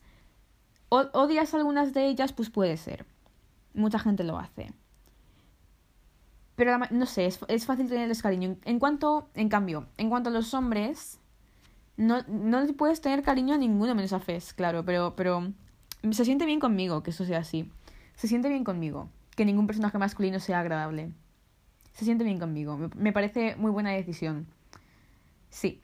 Bien, creo que necesitamos más series que sean así creo que necesitamos más. Pero bueno, que estaba hablando de, de McKay. Vale, es un loser y es un absoluto friki. Primero, vas a la universidad porque esto lo sabes con gente que va al instituto. Friki. Solo tienes amigos que van al instituto. Eh, eres universitario, en plan, get a grip. Get a grip. Eh... McKay es el típico, es el tipo de hombre y me gusta que lo representen y, que, y que lo hagan saber. En plan, creo que estaba bien hecho su personaje. Lo que pasa es que era insoportable y horrible y casi se merecía algo mejor. Es el típico hombre que hace todo por validación y aprobación de otros hombres. Porque ha sido mm, criado y, socializado de esa manera. Entonces, literalmente está con Cassie, su novia, pero no porque le guste de verdad, sino porque Cassie, digamos que los ojos del patriarcado, ¿no? Es perfecta. En plan, es como la. Como el estereotipo perfecto. Ella es mucho más que eso y yo la defenderé en breves cuando hable de ella. Pero a los ojos de él es como el estereotipo perfecto de, de chica perfecta, ¿no? En plan, el cuerpo normativo, rubia, los ojos azules, es así como muy sumisa, bla, bla, bla, bla, bla. Entonces sale por ella, por, sale por ella, sale con ella por aprobación de otros hombres y por sentirse mm, aceptado por, pues eso, las expectativas del patriarcado y esas mierdas. Es patético, es literalmente patético. Like, es patético.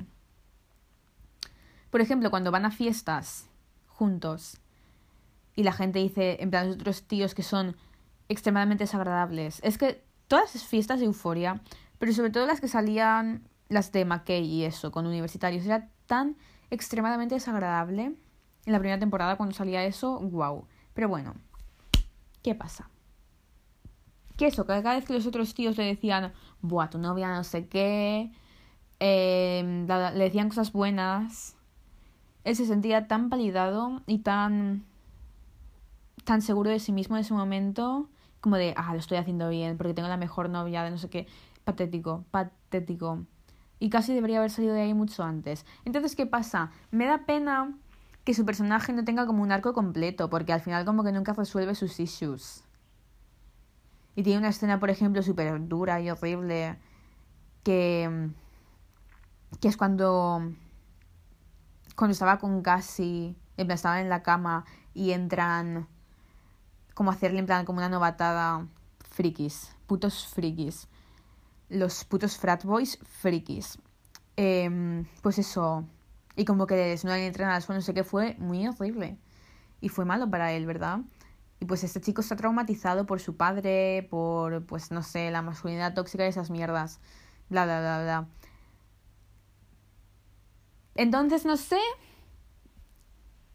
En plan, le han tirado. No sé. Tampoco. Es un personaje que no me gustaba ver, no, porque es un friki. Y porque es insoportable. Pero lo han dejado ahí como sin acabar. En plan, pues no sé, no sé. Pero bueno. ¿Qué se le va a hacer? Eh, le han dejado como el arco incompleto, pero... Pero mira, tampoco es que disfrutase de su presencia, pero quiero decir... Pues bueno, no sé. ¿Qué se le va a hacer? Último hombre, gracias a Dios. Fez. Eh, sí, en plan... Siempre será famoso. Siempre será famoso. Eh, es que tampoco hace mucho realmente. Es buena gente y no sé, me gustó mucho su storyline con su abuela, que es una reina, y con el chiquito este, que me da mucha ternura, el Ash. Y Ashtray. Y qué más, qué más. Cuando pegó a Nate, muchas gracias. Muchas gracias. Eh, yo me levanté y aplaudí. Todos estamos esperando. Y hizo lo que tenía que hacer. Hizo lo que tenía que hacer. Pero ¿qué más? Mm, pues muy majo. Un chiquito muy majo y muy agradable y yo disfruto de él en pantalla. Encima ahora vez, cada vez que es, ahora vez, Dios mío, estoy fatal. Ahora, cada vez que sale, es con la nueva estrella de la serie, la chica de los labios pinchados, que es una reina. Siempre será famosa, siempre será famosa. Eh, y es toda mi personalidad ahora mismo. Es que esa, esa chica es una reina. Es una absoluta queen. Eh, tiene una, es, y ella me entiende, y yo entiendo a ella. Tiene una foto en Instagram súper super graciosa. Tiene una foto en Instagram con una camiseta que pone main character y la caption es In my cousin Greg, cousin Greg. Era. Ella me entiende. Las chicas que les gusta Succession, by the way, haré un episodio de Succession porque me la estoy volviendo a ver más adelante. Eh, nos entendemos entre nosotras y es una, es una queen. Y disfruto cuando está en mi pantalla. Cuando estaba viendo Suspiria, y ella dice, This movie is so real. Es muy graciosa y quiero ver más de ella. Es, es una reina. Y siempre será famosa. Bien. Sigamos. Ah, sí, sí, sí. Y de Fez también. Eh, no comprendo qué está pasando con su historia, su storyline con Lexi. Porque. Ahora hablaré de Lexi ya que estoy, ¿verdad? Yo pensaba que Lexi iba a ser lesbiana, porque parecía como que le gustaba algo al principio, entonces cuando me enteré de que iba a estar con Fez, dije como de... Ok. Se siente como bastante lazy, porque son los dos personajes, Fez y Lexi, son los dos personajes que... Eh, que estaban un poco como de background en la primera temporada y la gente pedía más de ellos. Entonces todo el mundo estaba emocionado por ver más de ellos en la segunda temporada.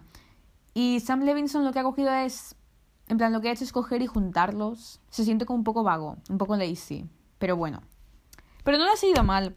Porque la escena que salían ellos dos juntos era muy tierna.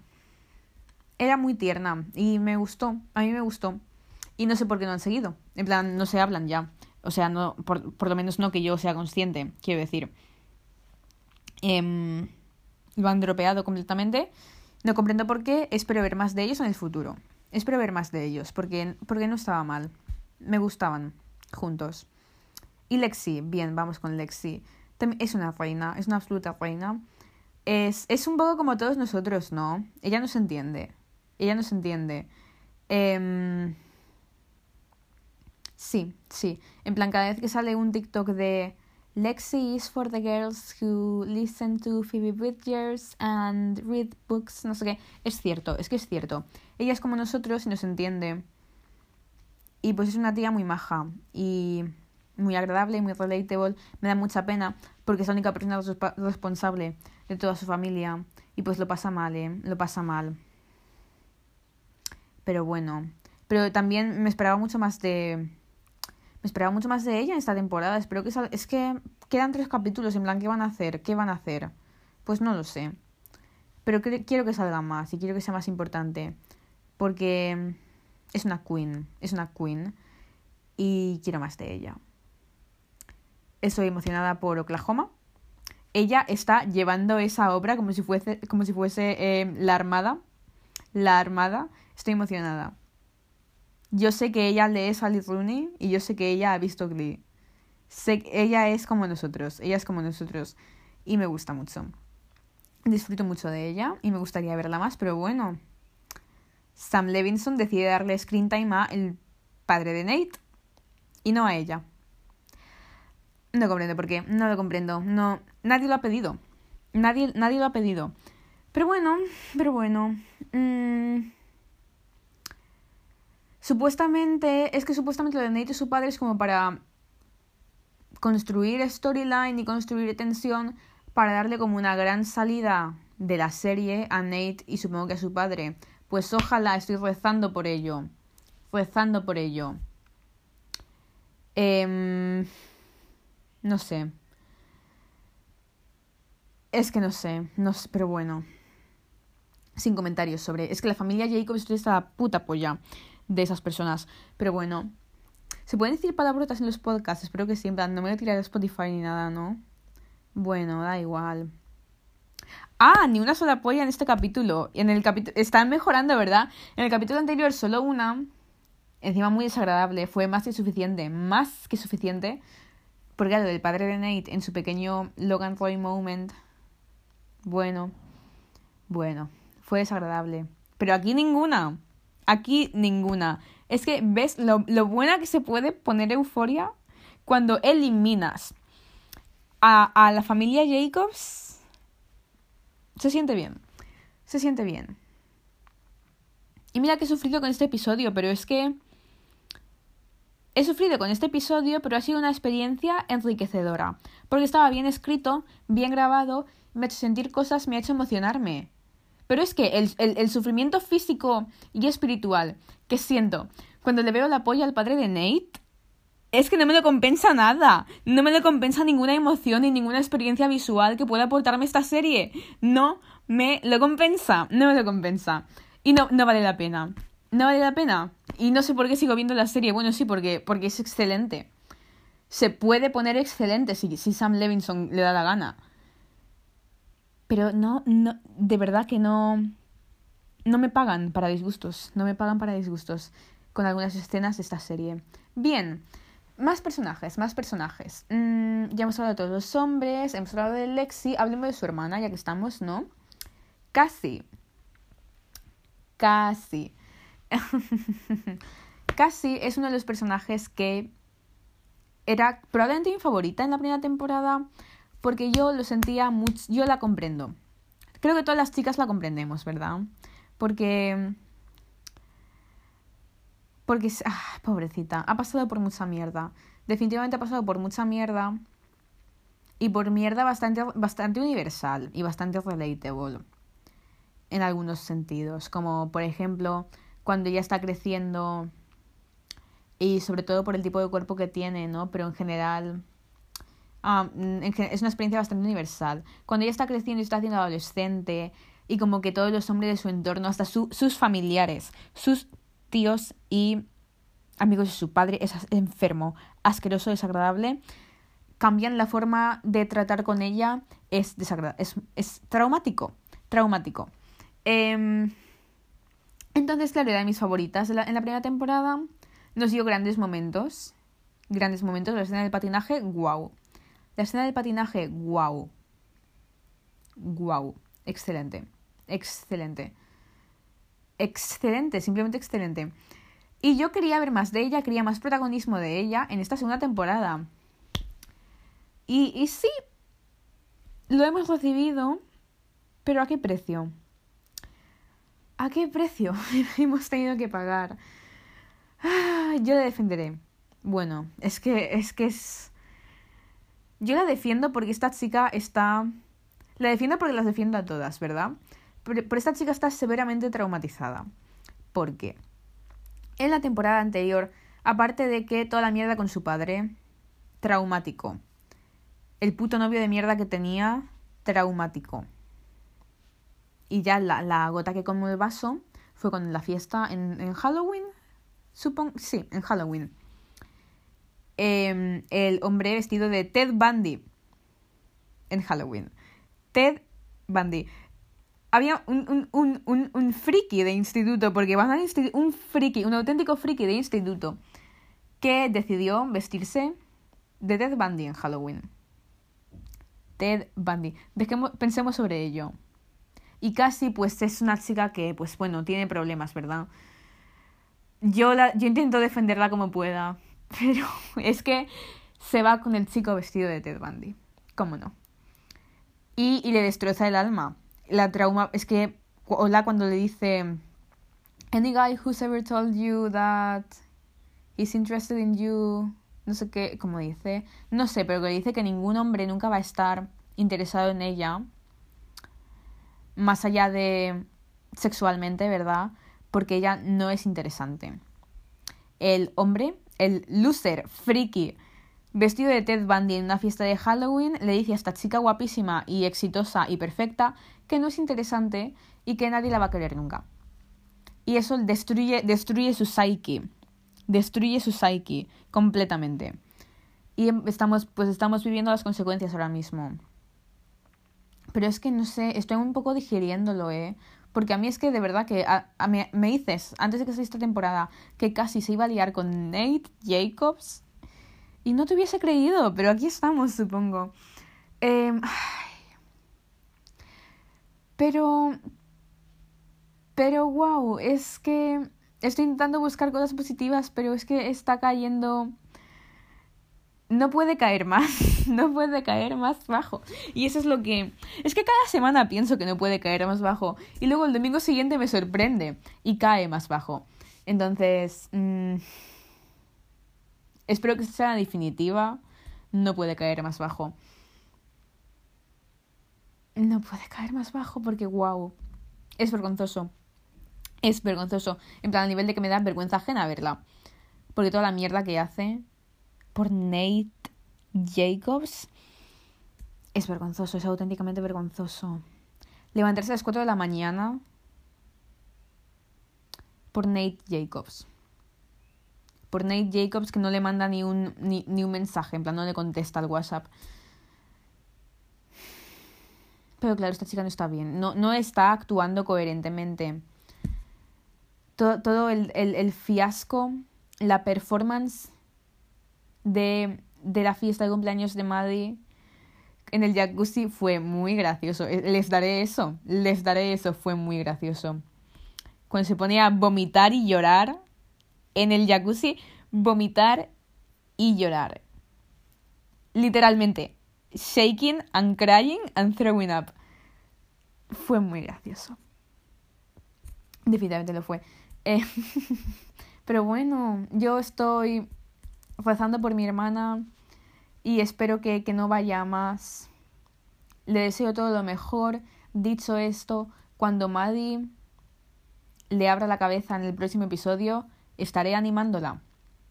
Porque eso se merece. No, le, no lo voy a negar. Eso se merece. Pero bueno, espero que. Espero que el golpe, la hostia que le pegue, le sirva para mmm, las neuronas y que se dé cuenta de lo que está pasando. Porque hermana, levántate, stand up. Es duro, es definitivamente duro. Pero bueno, yo estoy gozando por ella, yo gozo por ella todas las noches. Y le deseo lo mejor, no lo sé. Es, es que necesitamos a, a Nate fuera, fuera ya, fuera de mi pantalla. Pero bueno, ¿qué más? ¿Qué más? Eh, no sé, es que no sé qué más decir de ella. Que, que Dios la bendiga. Que Dios la bendiga. Oh, Dios mío. Cuando, cuando sea la premier de la, de la obra de Lexi y vean toda su mierda expuesta, va a ser emocionante. Va, va a ser emocionante, definitivamente. Em, bien, pasemos al siguiente personaje, Maddie. Maddie me da mucha pena porque no está teniendo como que nada de atención en. en esta temporada. Y yo la amo. Es una reina que no ha hecho nada nunca mal. Las únicas cosas que ha hecho mal es estar con Nate, pero es que es una víctima. Todas, todas son víctimas, pero Maddie es una víctima, definitivamente. Mm. Y no, no, no sé. Es que cero screen time para ella esta, en esta temporada.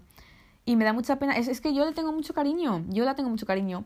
Y me da pena que como que en esta temporada solo la estén produciendo a alguna escena con Nate aquí y allá y a hacer pues one-liners eh, de Beats You Better Be Joking. Pero bueno, no sé, me gustaría verla más, la verdad, porque le, tengo mucho cariño. Porque es un poco... No sé, ella me entiende y yo la entiendo a ella. Sí. Y no sé, Alexa Demi es Mother, Mother y Maddie es Mother también. Y le deseo lo mejor. Espero que... Y estoy, en verdad estoy emocionada por ella, porque lo que he dicho antes, sé que todavía tiene la cinta de Jules y el padre de Nate. y sé que, que esta chica no tiene límites y que va a hacer cualquier cosa y que ahora tiene motivos, ya tenía motivos para destruir la vida a Nate, pero ahora se han reforzado, ¿verdad? Entonces, espero que se acabe reconciliando con Cassie, que hagan una alianza contra Nate Jacobs y espero que eso esté pasando. Y esfuerzo por ellas también. Esfuerzo por ellas. ¿Qué más? Y Kat, Kat, ok, un poco lo mismo. Que no le están dando mucha atención esta temporada. Y me da pena porque tiene su novio, pero francamente a nadie le importa. Y en verdad creo que tiene potencial. De hecho, en la primera temporada Kat no me gustaba mucho porque todo su rollo de OnlyFans no me... No, no, no me estaba... Era desagradable. Era desagradable. Y, y estaba mal. En, en muchos niveles estaba mal. Entonces yo una cosa que esperaba de esta temporada es que mostrasen más fuertemente las consecuencias malas que ha tenido, que puede haber tenido eh, ser camgirl y todo eso en ella. Pero no, simplemente lo han dropeado, en plan ya, ya no hace eso y, y ya. Ninguna consecuencia. Bueno, bueno, por también ya no lo está haciendo. Me alegro por ella. Ahora tiene a, a Elizan este, bien. Pero me da pena que no salga mucho porque me parece que tiene potencial. Porque es bastante relatable todo lo que le pasa. ¿Por qué? Porque toda su movida de, de que está con su novio básicamente porque la trata bien y es buena persona, pero realmente no le gusta. Me parece no sé, una plotline que podría estar bien desarrollar más, porque eh, puede ser relatable para mucha gente, y lo mismo nos dio, nos sirvió una de las mejores escenas de la temporada, que fue la escena esa de lo de Love Yourself, Love Yourself. Eh, eso fue muy bueno, eso fue muy bueno, eh, muy bien hecho, muy bien hecho y muy, muy real. She was so real for this. Y pues no sé, me da bastante pena que no salga mucho, pero es que más escenas el padre de Nate. Más escenas el padre de Nate, supongo. Más escenas el padre de Nate. ¿Verdad? ¿Verdad? ¿Verdad? Bueno, bueno. Es que necesito a ese hombre, que se... necesito que se vaya ya. Es que todas las quejas que tengo sobre la serie tienen que ver con, con los, la familia Jacobs. Pero bueno, bueno, ¿qué nos queda? Maddie ya lo he dicho. Nos quedan bien. Ruby Jules los protagonistas de la serie, ¿verdad? Que yo ya empezaba a dudar porque las tenía un poco como de, de background de nuevo porque nos estábamos centrando en el padre de Nate por algún motivo. Pero hemos vuelto al protagonismo de las personas que nos interesan de verdad. Y estoy contenta, estoy contenta. Eh, es que de Rue ya he hablado bastante eh, al principio porque como este episodio ha sido muy centrado en ella, pues pues, ¿qué más puedo decir? Yo también la defiendo a muerte. A ver, no. No, ha, ha hecho cosas que, que están muy mal y que obviamente que esté enferma, que tenga enfermedades y que tenga una adicción no justifica las cosas malas que hace, aunque sean a causa de dicha enfermedad o adicción.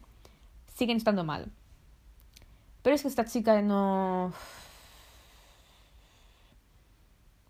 No está bien. Claramente no está bien. Y no, no se va a poner bien en ningún futuro próximo. En ningún futuro próximo. Y me da pena. Me da pena porque, ups. Ups, me parece la chica, el personaje más relatable, ups, de toda la serie. No sé qué dice eso de mí. No sé qué dice eso de mí, pero yo la entiendo y ella me entiende a mí. Yo la entiendo y ella me entiende a mí. Sobre todo en la primera temporada es que yo la veía y decía, wow, ella es yo. Ella es yo. Yo no soy adicta a las drogas, pero ella es yo. Y, y su capítulo especial, excelente. Excelente. Em, la gente... La gente que lo vio y dijo que era aburrido.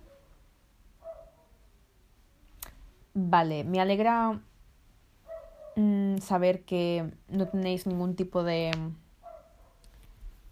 capacidad de análisis y eso. En plan. No todo, el mundo, no todo el mundo, no todo el mundo tiene capacidad para. No todo el mundo tiene cerebro. Para. A lo mejor es que no todo el mundo tiene. Mm, está tan mal como para Relatear con ese episodio. A lo mejor es eso, ¿verdad? Pero no sé, a mí el episodio, su episodio especial me pareció excelente. Se sintió como una sesión de terapia gratis. Se sintió mejor que algunas sesiones de terapia en las que estoy yo presente, hablando de mis problemas. Así que no sé, no sé qué dice eso sobre mí tampoco. Pero, pero sí, excelente, excelente. Y pues eso, no sé. Una vez más, fuerza por ella, todas las noches. Pero es que está en un punto un poco de no vuelta atrás. O sea, uff. En, en, plan, how do you come back? De las cosas que, que, que acaba de soltar por su boca en este capítulo del día de hoy. Y de lo que ha hecho. Bueno. Le deseo lo mejor a mi hermana. Pero no hay nada que pueda hacer por ella. Eh, y Jules. Terminemos este episodio hablando de Jules. Eh, porque, ¿qué más puedo decir? Es que ya lo he soltado todo. ¡Hala! No he hablado. ¡Buah! No he hablado nada de la ropa ni nada de eso. Ay, mira, qué interesante. A lo mejor cuando termine la temporada podría hacer un episodio hablando de la estética y eso, ¿no? Y de cómo el estilo está relacionado con el desarrollo de los personajes y eso, y sus historias. Eso es guay, ¿verdad? Encima yo de eso más o menos entiendo. Lo que pasa es que esta temporada, la verdad, en, en cuanto a looks y a estética no sé, la primera me parecía mejor. Me está decepcionando un poco. Sobre todo en el. En el sector de maquillaje. Porque nombra un solo look icónico de esta temporada. No puedes. No puedes. No puedes. Si me da. No sé. No sé por qué no lo han aprovechado más. Ya sé que esa temporada. Esto me estresa. Por algún todo, todo el mundo quiere hacer esto ahora, pero bueno. Esta temporada tiene como un tono más oscuro y más serio. Pero no sé, creo que puedes hacer una serie oscura y seria con maquillajes chulos y bonitos y creativos e interesantes. No es incompatible. Pero no sé, ahora a la gente le encanta hacer versiones de cosas más serias y oscuras. Ya hablaré de ello en el capítulo que haga de películas que he visto en enero porque wow. Wow, pero bueno. Eh, Jules, vamos a Jules, ¿verdad?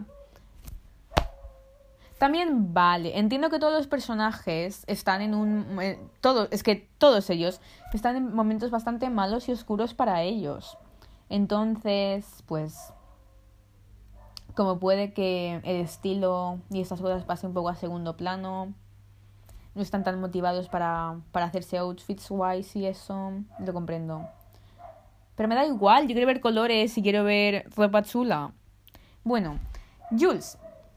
Shooters for Jules. Shooters for Jules. Eh, iba a decir que nunca hizo nada mal, eso no es cierto, ha hecho cosas feas, pero Shooters for Jules, a la gente le... No sé por qué la gente la odia tanto. A ver, sí lo sé, pero... Pero, pero, pero... No me parece justificado, en plan... A ver, vale. El último capítulo fue un desastre. Fue malo para ella malísimo para ella. Pero es que esta chica ha pasado por mierda. Todos los personajes han pasado por mierda, pero Jules ha pasado por mierda. En plan, su, su capítulo en la primera temporada con todo lo que todo lo que hace y todo lo que le pasa en el hospital en el sitio psiquiátrico este traumático traumático y está dando un perro por ahí lo siento si se escucha bueno en fin eh, estoy grabando esto con mi móvil ¿eh? no esperéis ningún tipo de calidad bueno eh, no sé qué estaba diciendo vale sí traumático su pasado es traumático su madre alcohólica mmm, traumático traumático.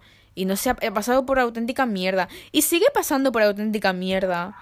Porque todavía tiene movidas con su madre. Y, y tiene, tiene problemas. Y no se los cuenta a nadie. Porque, por ejemplo, fue en el episodio especial, ¿verdad? Si no me equivoco, en el que su madre vuelve y luego se va y Jules no la quiere ni ver. En plan, esta chica tiene problemas auténticos que no le ha contado a nadie. En plan, los conocemos por su capítulo especial pero por nada más. O sea, nadie más es, conoce sus, sus traumas. Y es, eso es malo para ella. Eso es malo para ella. Y se nota. Se nota que esta chica no tiene a nadie con quien compartir sus mierdas. Pero bueno, que no sé, a la gente por algún motivo le gusta mucho ignorar que Jules está mal. Está mal. No solo está mal por ella misma, sino lo que ha hecho con su madre. Es alcohólica. Ella ha visto las consecuencias de la adicción en alguien y que le han destruido un poco la vida, ¿verdad? Porque es su madre, una madre alcohólica, pues vaya. Y eso, la gente le gusta pasarlo por alto. La gente le gusta pasarlo por alto, ¿por qué? No lo sé. Pero bueno, pero Jules ha hecho cosas malas, ¿verdad? Vamos a ello. La temporada pasada, el último capítulo, ¿verdad? no, el anterior, no sé. Cuando se va por ahí con sus amigos a, a una fiesta de bastante mal aspecto. Pero pero conocí a la chica de esta, no me acuerdo ni cómo se llamaba, es así irrelevante. Irrelevante. Pero bueno, conocí a esta chica, salía con ella. Con supuestamente su relación con Fuego es extraña. Y yo, es que ahora ya está un poco. No tiene salvación eso, ¿verdad? Después de hoy. Pero yo hasta la semana pasada. Eso es vergonzoso. Pero me da igual. Hasta la semana pasada. Estaba un poco rooting for them. Porque creo que me gusta eh, defender cosas que no tienen salvación, ni, ni mucha em, estabilidad, ni dinámicas sanas, pero no me importa, yo estaba rooting for them, lo que pasa es que ahora ya pues mira. Ay, ¿qué será de ellas? Pero bueno, pero eso, que estuvo muy feo. Poner los cuernos está muy feo. Está muy feo. Y puedo comprender esa, esta chica no está bien, en plan, su relación con, con el sexo y con las relaciones entre personas realmente no está bien. No es saludable. No está nada bien. Entonces entiendo entiendo lo que le lleva a hacer estas cosas, pero eso no eso no lo justifica, obviamente. Cuando le puso los cuernos la primera vez fue muy malo para mí. Muy malo para mí, no podía creerlo. No podía creerlo, pero bueno. Eso pasó. Luego tuvo la audacia, la audacia de decirle a, a, a su novia en ese momento, que estaba enamorada de la otra chica con la que había hablado dos veces. Se habían conocido una noche. No entiendo no, cuál fue el motivo. ¿Cuál fue el motivo? Pero bueno. Pero bueno, lo dejamos atrás, ¿verdad? Luego se va en el tren.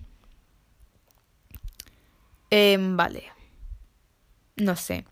Creo que sé, en ese momento Ruby y Jules son personas que tienen, tienen severos problemas, severos problemas. necesitan solucionar su mierda separadamente.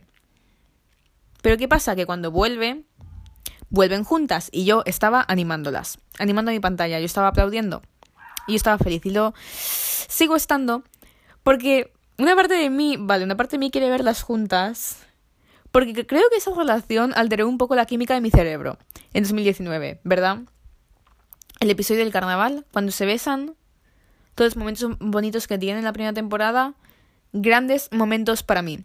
Grandes momentos para mí. Entonces, claro, pues yo no puedo evitar tenerles cariño, pero que es, es que eso no está saliendo bien, ¿verdad? Y, uff. Es malo para ellas, definitivamente. Y el episodio especial de Jules, vale excelente. excelente. Y la gente, again, le encanta ignorarlo. Le encanta ignorarlo. Necesitamos a Hunter Schaffer escribiendo guiones otra vez. Porque fue excelente, impecable. Impecable. En plan, un episodio impecable. Y punto. Y punto. Impecable. Y pues eso. Todo iba bien, ¿verdad? Hasta que apareció en esta temporada el señor Elliot. y es que es, es que no sé ni qué decir sobre esa dinámica entre los tres, porque no la comprendo. No comprendo el motivo. Primero, eh, Jules se piensa que Rue tiene un crash en Elliot y se pone a llorar. Relatable. Cuando los ve juntos y dice, ah, sí, venga, adiós. Y se va por el instituto y se pone a llorar. Relatable. Pero chica, amiga, tuviste la audacia de decirle a, a tu novia que estás enamorada de la otra pava esa, la que... ¿Sabías su apellido siquiera? No. Literalmente no. Entonces, bueno, no sé. Mm, no creo que tenga mucho el derecho de enfadarse tanto por por una relación que se había inventado, pero porque literalmente solo estaba con Elliot por por drogarse, ¿verdad? Bueno, bueno, que es peor. Bueno, sí, a ver, es peor, claro. Pero en fin, fue extraño, fue una interacción extraña y todo lo que Jules hace de ahí para adelante es extraño. Pero yo culpo a, a, Sam, ¿cómo se llama? Sam Levinson. Yo le culpo a él y no culpo a Jules, no me importa. Cada vez que un personaje que me gusta hace algo con lo que no estoy de acuerdo, es culpa del escritor de la serie. Porque bien, es que, hermana, levántate. Hermana, levántate. ¿Por qué? ¿Por qué se le Dios mío. ¿Por qué se liaría con, con Elliot? No lo comprendo. No lo comprendo. ¿Qué te aporta? ¿Qué te aporta? ¿Qué te. ¿Qué te está aportando? No, no lo comprendo. La escena que se están chupando las manos, muy incómoda. Muy incómoda y desagradable. Y yo, basta ya. Basta ya. Es que me resultan más fáciles de sobrellevar las escenas de Zendaya a punto de morir porque vas las cejas de de todo que una escena de sexo en euforia. Es muy desagradable. Muy desagradable con todos y cada uno de los personajes. Desagradable. Hagamos el sexo tabú otra vez. ¿Verdad? Pero bueno. Entonces sí, Jules ha hecho cosas que no tienen clase, ni decoro, ni elegancia, ni ningún tipo de justificación, ¿verdad? Pero yo la voy a seguir defendiendo porque, uno, tenemos que chica, eres tonta.